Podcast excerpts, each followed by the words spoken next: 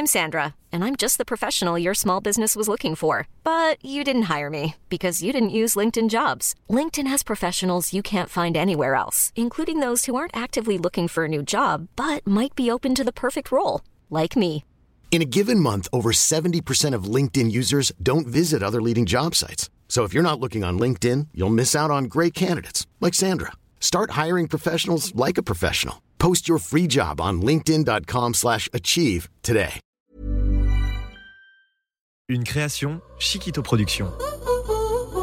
Simone de Beauvoir écrivait On ne naît pas femme, on le devient. Elles sont influentes, puissantes, passionnées ou encore ambitieuses. Leur réussite, elles ne la doivent qu'à elles-mêmes.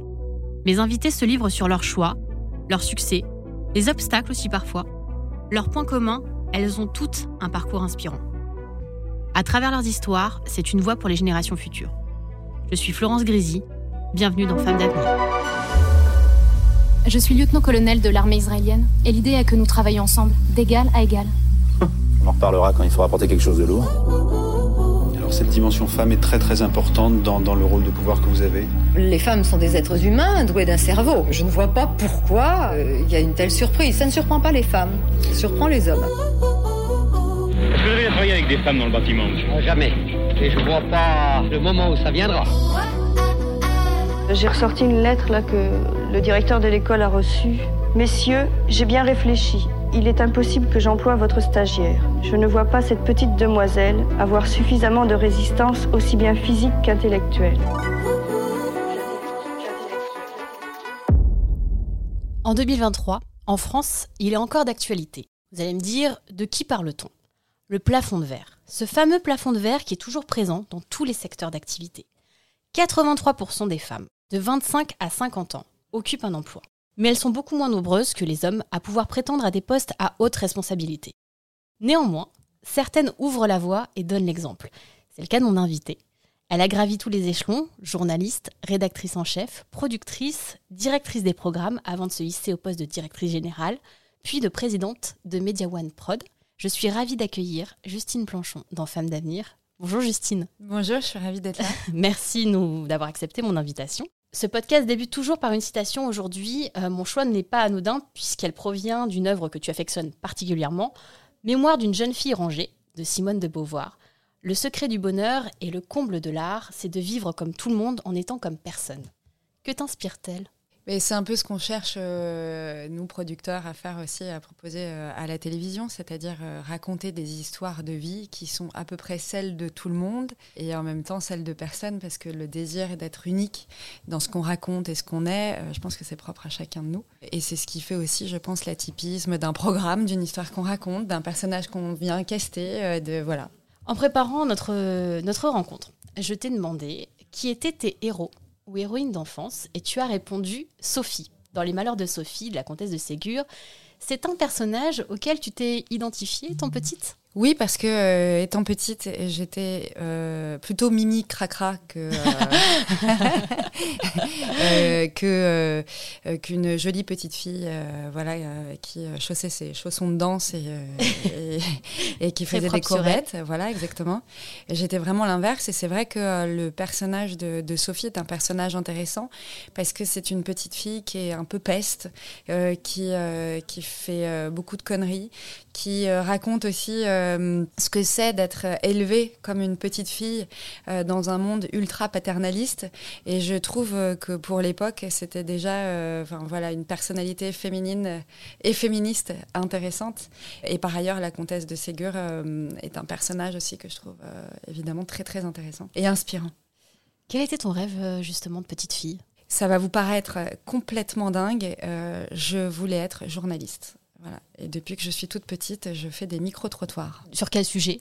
Bah, à peu près tous les sujets. hein. Je pense que euh, des, euh, des rats d'égout dans les égouts de Paris, euh, en passant par mes voisins euh, et, et, et ma famille, hein, qui étaient les premiers intervenants de mes micro-trottoirs, voilà, je- tous les sujets y sont passés. En fait, tout simplement, j'étais fascinée par, par les autres, par les gens. J'avais envie de les faire parler.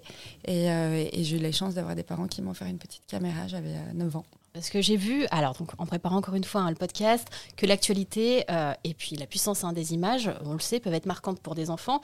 Euh, pourtant, en l'occurrence, ce sont des images euh, de la guerre du Golfe au JT en 90 et le reportage d'une journaliste, Marine Jacquemin. Tu as 10 ans donc à l'époque.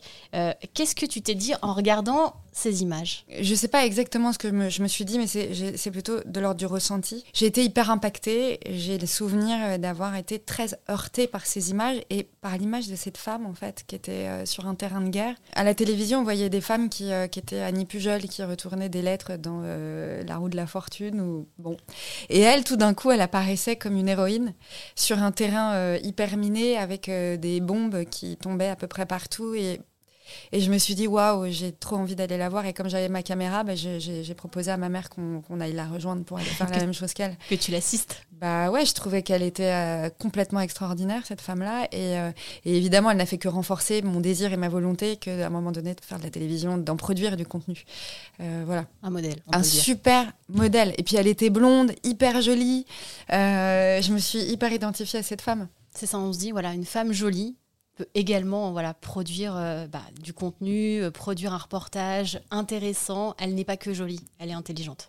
Ouais, elle est intelligente, euh, elle a énormément de courage. Et, et, puis, elle avait gardé tout du féminin. Moi, c'est ce que j'aime en fait aussi dans le féminisme, c'est le, le, mot féminin. Et on n'est pas obligé de se transformer en mec pour être président. Euh, pour être directrice générale, pour être, que sais-je en fait, euh, ou pour être reporter de guerre. Quand j'ai également euh, demandé de choisir un titre qui te bouleverse ou qui te motive, tu as choisi celui-ci.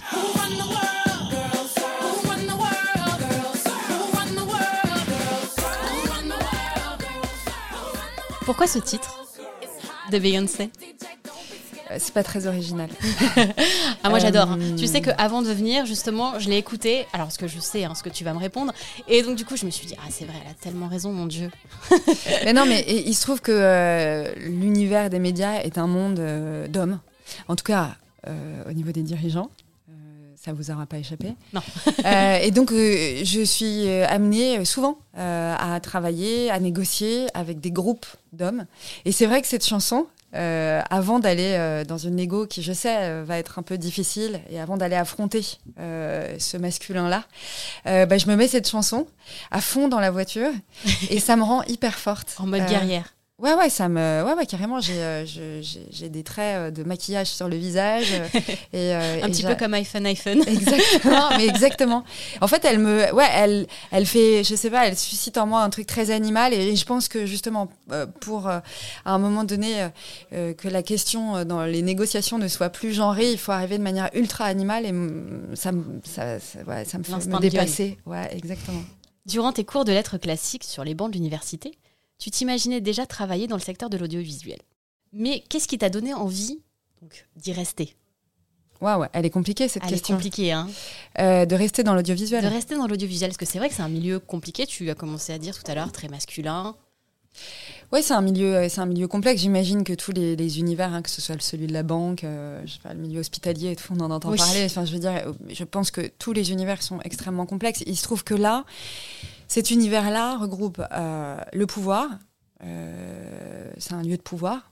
Euh, on transmet des messages à des millions de personnes à peu près toute la journée, la télévision, les réseaux, le numérique, les plateformes. C'est un lieu aussi qui concentre bah, une économie, une économie extrêmement importante et, qui fait vivre, bah, qui fait vivre de nombreuses personnes. Et il se trouve qu'en plus, c'est un milieu principalement dirigé par des hommes. Donc c'est vrai qu'il y avait à peu près aucune raison pour que je me retrouve là-dedans si ce n'est, si ce n'est l'extraordinaire pouvoir magique, incroyable pouvoir magique d'un producteur, euh, à savoir pouvoir dire quelque chose, pouvoir faire émerger des histoires, pouvoir rendre visible l'invisible. Et rendre visible l'invisible, c'était exactement ce que j'avais envie de faire. C'est-à-dire vraiment faire émerger des talents, rendre euh, des gens qui sont indispensables, les mettre dans la lumière et raconter leur parcours, raconter leurs histoires.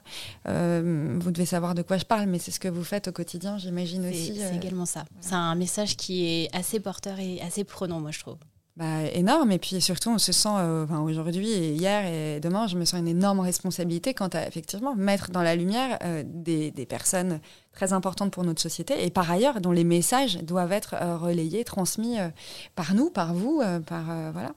On dit souvent que nos carrières sont façonnées par des moments clés. Lors d'une interview pour Le Monde des grandes écoles et universités, tu en as cité trois en particulier un appel, une rencontre et un documentaire. Tu t'en souviens? Oui, oui, tout à fait.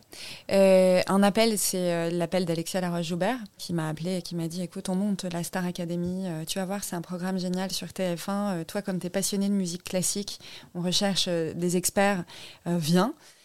Hum, je me suis dit ok c'est génial euh, j'ai envie de tenter l'expérience d'intégrer la matrice en démol et de comprendre comment ça fonctionne. Et puis surtout euh, de voir ce que c'était de travailler sur un programme qui faisait 12 millions de téléspectateurs avec une, femme. C'était une folie c'était dingue.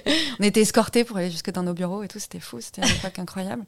Et par ailleurs travailler avec une femme Alexia hyper inspirante euh, qui se posait là en tant que modèle féminin et qui a travaillé avec une batterie de mecs hyper testostéroné et qui menait tout son petit monde à la baguette, qui avait peur de rien, qui avait de grandes idées, qui avait une énergie euh, incroyable et qui m'a donné une force extraordinaire. Puis c'est elle qui est venue me chercher. Et puis d'ailleurs, on continue de se parler. Euh, quand j'ai été nommée présidente, la première à m'avoir appelée, à m'avoir dit euh, Ok, well done, c'est super, viens, on prend un petit déj, je te raconte tout. Bah, c'est elle. Hein. C'est fou de se dire bah voilà, que des années après, elle est encore là et elle te suit.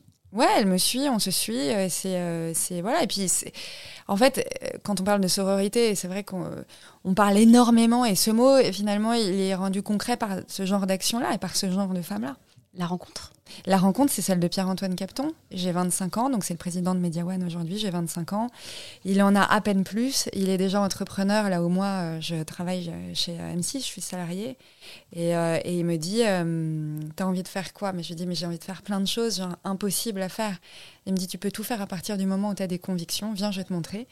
Puis je suis rentrée chez Troisième œil Production. On était une petite dizaine de salariés. et effectivement, euh, j'ai réussi à faire ce que je voulais faire, c'est-à-dire euh, la télévision que j'aimais, euh, les messages à transmettre que je voulais transmettre, et avec un type absolument génial, Pierre-Antoine. Alors, ça fait la grosse lèche parce que c'est mon boss, mais c'est vrai. Euh, non, mais en fait, c'est vrai. Euh, il m'a, il m'a plus couvert les portes, il m'a fait confiance, et puis surtout, j'avais besoin en fait de quelqu'un qui me fasse confiance. Et, euh, et, puis, ça a été un des premiers à avoir aussi un message à faire passer à la télévision, de dire en fait, les femmes peuvent s'imposer en tant qu'animatrices et journalistes sur des postes qui sont principalement préemptés par des hommes, mais c'est quand même Pierre-Antoine, le premier producteur, à avoir mis une femme à l'antenne en access ça n'existait pas sur C'est à vous, c'était Alessandra Sublet. Voilà, ça, n'était jamais arrivé de la vie. Euh, et c'était il y a 14 ans, c'est-à-dire il y a très peu de temps. C'est ça, c'était hier, vraiment. Ouais, c'était hier. Et bah, respect éternel. Et le documentaire alors? Et alors effectivement, le documentaire, celui qui a changé ma vie, c'est euh, je rêvais de faire euh, du documentaire, euh, puisque je rêvais d'être grand reporter et que vous constaterez par vous-même, mais je ne suis pas grand reporter. et le documentaire, c'était pour moi un moyen en tout cas de, de m'exprimer et un terrain de jeu, encore une fois, que j'avais pas conquis. Et je rencontre en 2016 Emmanuel Macron qui n'est pas encore candidat et je lui propose de commenter la campagne qui va avoir lieu en 2017. Et je trouve que c'est un interlocuteur intéressant puisqu'il issu de ma génération et je trouvais que ma génération s'exprimait pas beaucoup sur les propos de société, de politique. Et, euh, donc je le rencontre, je lui propose. Et, euh, il me dit bien sûr, ok, on commence à, filmer avec le réalisateur euh, Yann Lénoré. Et quelques mois après, il nous appelle en nous disant, écoutez, vous allez rire, je me présente et je deviens candidat. Mais pour autant, une promesse est une promesse. Et donc, du coup, vous pouvez continuer votre documentaire. Et donc, on a continué notre euh, documentaire, euh, voilà, et ça s'appelle Emmanuel Macron, les coulisses d'une victoire. Ça a été diffusé sur TF1. Il est devenu président de la République. Et moi, euh, bah, j'ai obtenu mes galons de productrice, puis de directrice des programmes. grâce à ce documentaire. Grâce à ce documentaire, ouais, ouais. La façon dont tu t'entoures, est-ce qu'elle est importante pour toi? Elle est fondamentale. Euh, elle est fondamentale et c'est ce qui participe euh, évidemment euh, au succès bah, d'une présidence, d'une société. J'ai des équipes génialissimes. Et encore une fois, je ne le dis pas pour, voilà, pour, pour plaire ou pour être dans une forme de posture. Sans ces équipes-là, en fait, une production, ça ne marche pas. Le travail de la production, c'est une épreuve collective. qui ne se vit pas du tout de manière individuelle. Ces équipes, elles sont fondamentales dans le sens où elles sont porteuses elles aussi d'un message, elles ont des convictions, elles portent des grandes responsabilités. J'y suis attentive parce que c'est aussi pour moi le moyen de faire émerger de nouvelles générations en faisant entrer euh, des jeunes. Ça, c'est hyper important. J'ai euh, créé avec euh, la direction générale de Media One Prod la Youth Factory où c'est voilà, c'est un espèce de shadow committee avec des jeunes de moins de 25 ans qui viennent s'exprimer sur nos programmes, qui les regardent et qui nous disent ce qu'ils en pensent C'est génial. Ah, franchement, c'est canon. J'essaye aussi de respecter euh, toutes les chartes paritaires et donc euh, de mettre à la tête de Réservoir Prod une femme, une directrice générale. Bah, franchement, ça fait du bien. Euh, et je la félicite parce que c'est pas facile tous les jours et je le sais. Elle fait un travail dément et son équipe aussi. Et évidemment, tous les autres directeurs généraux de tous les autres labels. Mais voilà, j'avais envie de la saluer parce que parce qu'elle aussi évolue dans un milieu complexe. Et puis euh, tout ce qui est autour de la diversité et de l'inclusion me paraît essentiel. Et donc aller euh, tambouriner ces messages auprès des uns et des autres pour faire en sorte que nos programmes ressemblent à la société d'aujourd'hui et pas à la société d'hier, fondamental, hyper important d'avoir des équipes du coup sensibilisées à toutes ces problématiques-là. Donc voilà les équipes. Bien sûr. C'est le nerf de la guerre. C'est le nerf de la guerre. Et puis surtout, loyauté et confiance. On avance mieux, on avance plus vite. Je parlais du plafond de verre au début du podcast. Quelle expérience tires-tu du fait d'être une femme dans ce milieu réputé comme une bastion masculine? Alors, euh, j'en tire aucune gloire. J'en tire euh, aucune gloire et je me dis euh, que il faut que j'en fasse quelque chose. Il faut que j'en fasse quelque chose. Le faire quelque chose, c'est quoi? C'est euh, bah, faire venir et nommer des femmes euh, à la tête des directions, ça c'est sûr. Donc euh, essayer de les intégrer dans les comités de direction, dans les COMEX. essayer de profiter aussi de ma position pour gueuler et faire valoir des messages et la parité pas que chez les producteurs, mais aussi chez les diffuseurs, je le répète, c'est extrêmement important. Et trois, euh, bah, faire valoir ces messages-là au travers des contenus qu'on diffuse. Et encore une fois, quand vous regardez les programmes euh, qu'on produit, de 17h à 21h sur l'antenne de France 5, ce ne sont que des femmes qui s'expriment et qui sont à la tête des programmes. De Caroline Roux, euh, en passant par Babette Lemoine et euh, Faustine Bollard aussi, qui a sa quotidienne sur France 2. Franchement, euh, voilà, ces trois femmes, trois femmes absolument géniales, qui sont aussi des porte-parole incroyables. Et je pense que le fait d'être là où je suis en ce moment, à ce moment-là, là, eh ben, ça me permet de faire ça. c'est assez cool. Et je le fais pas toute seule, encore une fois, c'est une épreuve collective. Et plus on est de femmes, plus on est de folles. Et plus on rêve grand. De multiples obstacles euh, empêchent les femmes de progresser dans le milieu professionnel, les barrières économiques, la charge domestique, l'entre-soi masculin, mais aussi une forme de syndrome de l'imposteur. Beaucoup de femmes sont concernées par ce sujet. Est-ce que tu l'as déjà ressenti? Jamais. Jamais. Jamais, jamais, jamais, jamais, jamais. Jusqu'à l'année ah. dernière, quand on m'a proposé de devenir présidente. pourquoi à ce moment-là, tu t'es pas sentie légitime? Ben Parce qu'en fait, euh, je ne savais pas euh, qu'une euh, femme pouvait être présidente. en fait, j'avais pas intégré le fait que euh, la présidence de quelque chose pouvait être incarnée par une femme. Mais pourquoi je m'étais pas dit ça? Parce que tout simplement, ça n'existe pas. Bah, c'est ça en fait. Voilà. très peu d'exemples, très peu de modèles. Très peu d'exemples, très peu de modèles. Et donc quand on m'a proposé ce poste-là, j'ai trouvé que le titre était trop gros, trop grand pour moi, surdimensionné. Parce qu'encore une fois, je connais personne. Je connais, en fait, hey oh, je connais aucune présidente je suis encore affligée de le dire. Alors, parce que je suis très très bien entourée, parce que j'ai des amis absolument formidables, une famille, un mec, un fils euh, canon. Tous les jours, je m'approprie un peu plus ce titre-là. Mais c'est vrai que, hum, voilà, il y a un an, euh, pour la première fois, j'ai ressenti ce syndrome-là. En tant que femme dirigeante, quel regard portes-tu sur les mesures légales, tu en as parlé un petit peu hein, tout à l'heure, mises en place pour favoriser l'égalité homme-femme euh, dans les entreprises Est-ce que tu penses que c'est une première voie? Est-ce que voilà, il faut faire encore plus. Alors c'est vrai que chez vous, pour le coup, euh, voilà, les, femmes sont, mises à l'honneur et, euh, tu te bats pour que justement les femmes soient présentes à des postes à responsabilité, mais c'est pas le cas partout. Non, c'est pas le cas partout. Nous, on a une politique euh, globale et générale chez Media One qui est largement infusée par la présidence Pierre-Antoine Capton et toute son équipe, Delphine Caiso, etc., qui sont des gens quand même extraordinaires et qui infusent ces, ces cadres-là et ces valeurs-là auprès de toutes leurs équipes. C'est pas le cas partout. C'est désespérant. Je pense que la théorie des petits pas ne, euh, ne vaut rien. Je pense qu'il faut taper un, grand coup de caisse euh, à un moment donné pour euh, se faire entendre. Et ça suffit, en fait. Voilà. Ça suffit. Et j'ai discuté avec Delphine Rémy Boutan, qui fait énormément de choses pour les femmes, etc. Et puis on se disait, ah ouais, on va créer un collectif qui s'appelle Même pas peur. Bah ouais, même pas peur de gueuler, en fait. Même pas peur de dire les choses, même pas peur d'exister, même pas peur de négocier. On est tout aussi légitime, en fait, qu'un homme d'être là. Exactement. Et c'est ce que je m'évertue de, de, dire et de répéter auprès euh, de mes jeunes équipes euh, qui euh, sont femmes. je leur ai dit, mais merde, si vous êtes là, c'est que vous êtes au bon endroit et que vous êtes les bonnes personnes. Mais encore hier, j'avais une discussion avec une jeune femme de 30 ans, qui est une fille génialissime, et qui en fait venait me dire, mais je crois que je suis pas à ma place. Mais en fait, ça m'a foutu les poils. Je me suis dit, mais merde, qu'est-ce qu'on a loupé? Qu'est-ce qu'on a loupé?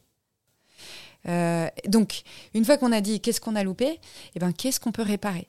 Voilà. Et donc moi, je suis, c'est pour ça que je disais, c'est pas encore gagné et tout, mais je suis dans une forme de réparation avec toutes mes copines, euh, toutes mes équipes, voilà. Et bon, bah, je pense que plus on sera on sera nombreuses à porter ce message-là, plus on va y arriver. Mais il faut beaucoup de présidentes, en fait, à un moment donné, pour euh, légiférer sur l'ensemble et donner un grand coup de pied dans la fourmilière. Et justement, est-ce que tu penses que la solidarité entre femmes peut être un levier vers l'égalité? Mais j'en suis certaine. La solidarité entre femmes et, entre hommes. C'est-à-dire que, euh, en fait, je suis fondamentalement euh, pour le principe de l'humanité voilà, sororité, fraternité, ok, fine. Mais moi, je suis pour euh, l'humanité. Donc, euh, bah, serrons-nous tous euh, les coudes, les bras, entre mélons, voilà, nos valeurs et nos convictions pour être plus forts encore et faire valoir et faire porter plus haut, toujours plus haut, les messages qui sont des messages fondamentaux. Et les choses vont vite à l'inverse. quand on regarde ce qui se passe en Iran, par exemple, euh, c'est brisage de cœur à tous les étages, toutes les secondes, toutes les minutes quand on voit passer ces images sur les réseaux sociaux. On se dit qu'en fait, euh, ouais, en, un claquement de doigts, les choses peuvent s'éteindre, peuvent changer. Donc il faut faire très très attention, c'est fragile en fait, c'est fragile. Donc c'est pour ça que quand j'entends euh, des, des, gens qui disent ouais, ras-le-bol des féministes, il est chiant ce discours, c'est bon, ça va, on, a On l'a tellement entendu pourtant. Non mais voilà, parabole des féministes, non, ce message il est fondamental parce qu'en fait il suffit qu'il y ait un taré qui arrive et qui vienne euh, euh, détruire euh, nos droits. En... Encore une fois, regardons ce qui s'est passé aux États-Unis sur l'avortement. Mais en fait ça va très vite. Autant ça prend un temps de gueux pour arriver à les obtenir, ces droits-là, autant quand il s'agit de les faire de revenir en arrière. C'est un quart de seconde. Donc soyons vigilants. Et plus on sera à être vigilants, et eh ben, plus on sera des garde-fous pour euh, faire en sorte qu'il n'y ait pas de tarés qui arrivent euh, et qui nous suppriment nos droits, en fait. Et c'est vrai dans le monde de l'entreprise, à plus petite échelle. Mais c'est une illustration de plus pour dire que la société peut, à un moment donné, tomber très, très bas en ce qui concerne le droit des femmes. Aujourd'hui, tu es présidente d'une grande entité de production et tu mènes un combat pour la parité euh, qui se ressent donc dans les émissions, comme tu as, pu, as pu le lire tout à l'heure. Mais le chemin de l'égalité peut être encore long. J'aimerais connaître ton opinion sur la féminisation des mots. Penses-tu que l'égalité dans la langue est nécessaire pour être à armes égales? Moi, c'est pas ce terrain-là qui va m'intéresser. C'est plutôt le fait de dire qu'il y a des mots qui n'existent pas au féminin. C'est vrai. Voilà. Le mot vainqueur, par exemple. Je vous mets au défi de trouver le mot euh, qui vous fera exister en tant que femme et en tant que vaincrice, vainqueuse, euh, j'en sais rien, ça n'existe pas. Ça, je trouve ça assez triste en fait. Voilà. Ça et ça, ça m'énerve, ça me met carrément en colère. Là, là-dessus, euh, ça, oui, ça me fait. Tu sais que les correcteurs, même pour autrice, je crois, euh, dans Word, nous mettent que c'est un mot qui n'existe pas. Et j'en discutais avec une invitée qui était Noémie Delattre, qui elle aussi, pour le coup, bah, il y avait un, il y avait un souci et c'était, je crois, pour metteuse en scène, ça n'existait pas. Il y avait, voilà, il y avait même autruche en scène. Bref, c'était ridicule, enfin risible, mais ridicule. Bah, Noémie, on s'est connus, on avait 18 euh, ans. Hein, donc euh, c'est ma c'est vraiment ma grande grande pote. Euh, au-delà de la femme qu'elle est l'amie formidable etc et c'est évidemment elle fait partie de ces porte-paroles incroyables ô combien importantes. ô combien importantes et nécessaires et utiles en fait aux droits des femmes à la société. Et effectivement c'est elle qui le dénonce la première au titre de son job en fait. Elle est autrice et elle n'est pas reconnue Word l'appelle autruche. C'est ça c'est ça, l'appel autruche. Et, dans, et sur Wikipédia, il y a des gens voilà, qui arrêtent pas de corriger. Enfin, c'est fou. Enfin, elle me disait, alors bon, bah voilà, cette page, oui, bon, certes, voilà, c'est des gens qui l'écrivent pour, euh, pour moi. Enfin, bref, je, n'ai rien à dire. Mais par contre, voilà, quand euh, on sait son combat et justement, voilà, combien elle tient euh, voilà, à, ce, à ce titre d'autrice, au moins qu'ils mettent un auteur avec un E, elle disait, mais pas auteur tout simple comme ça. Non, ça, ça ne va pas. Mais même quand les titres existent au féminin, euh, j'étais euh, à une grosse réunion avec euh, plein de patronnes et de patrons de boîtes diverses et variées. Et à un moment donné, il y a un mec qui, qui a une femme face à lui et il dit Madame le directeur général. Bah, je, je dis bah, C'est-à-dire J'étais la seule. J'ai pas compris, Madame le directeur général. C'est-à-dire pourquoi, pourquoi pas Madame la directrice générale? Donc ça a laissé tout le monde un peu pantois et personne n'a répondu. Mais j'ai senti que j'avais créé un malaise en posant ma question, alors que le malaise, il venait juste de... Bah, de sa part, en de fait. Sa, ouais, de, de ce qu'il venait de dire, en fait. Euh, voilà, donc moi, c'est Madame la Présidente. Mademoiselle la Présidente. Mademoiselle la Présidente. Eh oui. Selon toi, quel est le plus grand défi pour les femmes aujourd'hui? Voilà. Il y en a plein. Allez, on va en choisir un. Euh, parce que c'est mon job. Euh, je vais vous dire, le plus grand défi euh, de, des femmes aujourd'hui, c'est de se faire entendre. et si je peux y contribuer, et si nous pouvons y contribuer, encore une fois, journaliste, producteur, directrice générale, présidente des sociétés de production, diffuseuse, eh bien, eh bien tant mieux. Non, non, mais voilà, ouvrez-la. Et puis ensuite, nous, on se fera le relais de, votre, de votre message. Venez nombreuses. Le, vraiment, le cri même pas peur, Enfin, je sais ça me titille. Je, pense qu'on va faire un truc euh, un jour autour de ça. Franchement, je trouve que c'est un beau message, même pas peur. Ouais. Ce qu'on a envie de dire tous les jours, même pas peur. Bah, c'est un peu ce que j'ai envie de dire. Et à chaque fois que, que je l'ouvre sur un sujet ou sur un autre, je commence toujours dans ma tête par Allez, même pas peur. Clac, et je le dis. Tu sais que je vais me prendre maintenant comme leitmotiv aussi, même pas peur. Tous les matins. c'est bien avec la chanson de Beyoncé. Beyoncé est là, euh, franchement. Bonne journée. vraiment bonne journée et vraiment rien ne pourra m'atteindre. c'est ça, j'en suis sûre. Nous arrivons à la fin du podcast, Justine, et je pose la même question à toutes mes invitées. Si tu pouvais parler à la petite fille que tu étais, que lui dirais-tu? N'aie pas peur.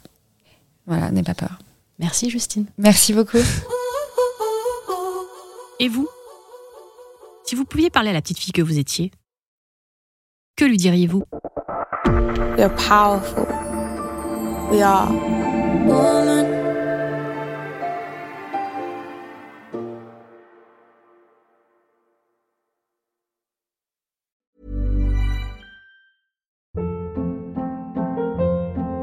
Hold up. What was that? Boring. No flavor. That was as bad as those leftovers you ate all week. Kiki Palmer here, and it's time to say hello to something fresh and guilt-free. Hello Fresh. Jazz up dinner with pecan-crusted chicken or garlic butter shrimp scampi. Now that's music to my mouth. Hello Fresh. Let's get this dinner party started. Discover all the delicious possibilities at hellofresh.com.